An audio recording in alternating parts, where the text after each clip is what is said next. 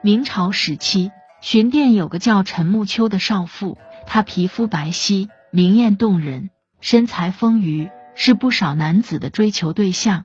她在众多的追求者中，相中了个叫苏青年的男子。苏青年一表人才，气宇不凡。他将陈木秋娶过门后，一直对她关怀备至，脏活累活都不让她做，把她能拿得出的好东西全都给了他。夫妻二人过了两年和谐美满的日子，可陈木秋的肚子一直不争气，这让婆婆徐氏有些不满。徐氏让儿媳努力加把劲，给苏家生下个大胖小子，还找郎中给儿媳开了药，亲眼看着儿媳妇服下。却一直不见效果。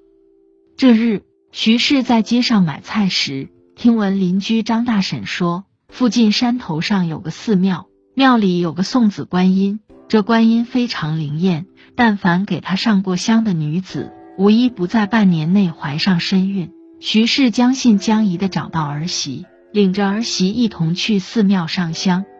上完香，陈木秋果真怀上了身孕，一家人都高兴坏了。十月怀胎期度过得很顺畅，陈木秋到了待产期，徐氏一早请来了稳婆到家，专等着给陈木秋接生。这日傍晚，陈木秋正在吃着晚饭，突然感到腹部传来一股剧烈的疼痛，这是即将生产的迹象。他在稳婆的指挥和帮衬下，耗费了五个时辰，一直呢没能把孩子生下。这时。苏家门外突然出现一名女子，她挺着像是怀了八个月身孕的肚子，透过窗户疑惑的瞧着房内的陈木秋。女子唇角勾起一道弧度，她穿进入房内，用脖子上的一道红线侵入陈木秋体内，之后陈木秋身下渗出了大片血迹，不消片刻，一命呜呼，一尸两命。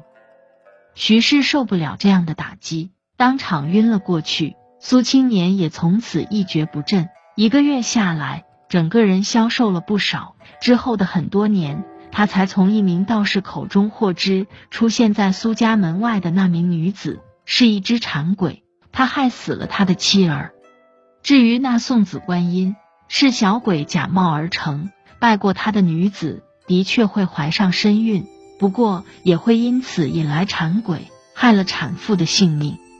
苏青年没有再娶过妻子，他带着母亲一起搬到了异地他乡，再也没回来过。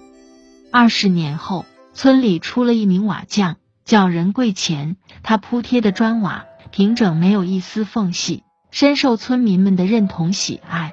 村里谁家的房子出了问题，都喜欢找他到家里帮忙修缮。这日傍晚。任贵钱趴在床上休息时，被一阵敲门声吵醒。前来的是名少妇，她说自己家房顶漏水，需要任贵钱到家里修葺一番。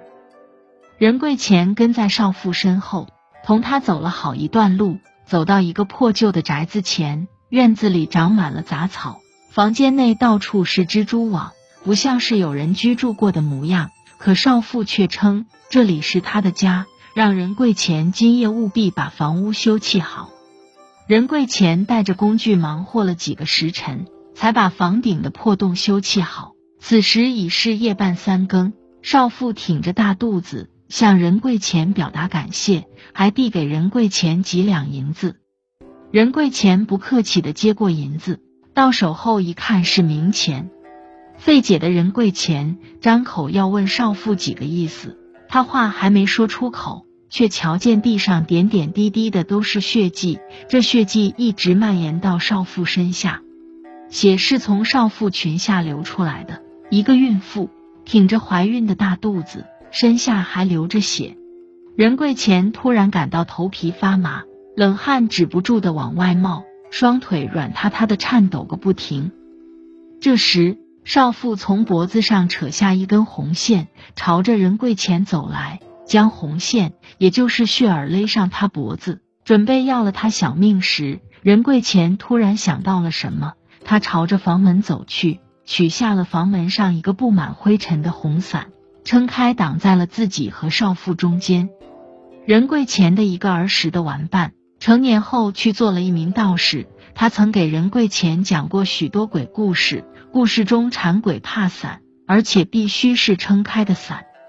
任贵前就这样一步步退出房门，飞快的找到自己那位玩伴张三清，和张三清一同来到这座宅子，再次见到了少妇。张三清降服了少妇，还他逼问什么，在这里害人。少妇对他们没有隐瞒，他就是二十年前的陈木秋。他被馋鬼害死后，自己也因为大出血难产，化成了馋鬼，必须要找个人做自己的替身，他才能带着孩子转世投胎。二十年来，陈木秋一直处于沉睡状态，他再次醒来时，已经变成了如今的模样。他也是没有办法，才走上了这条害人的道路。张三清得知真相后。同情的瞥了一眼陈木秋，他念在陈木秋害人没有成功的份上，替他走阴找到了黑白无常。无常带着陈木秋去了地府，不过呀，地府不会因同情而宽恕他人。陈木秋被押入地狱，受了两年刑罚，才重新转世投胎。后来那座寺庙中起了场大火。送子观音石塑内的小鬼被烧死，村里再也没人遇到过馋鬼。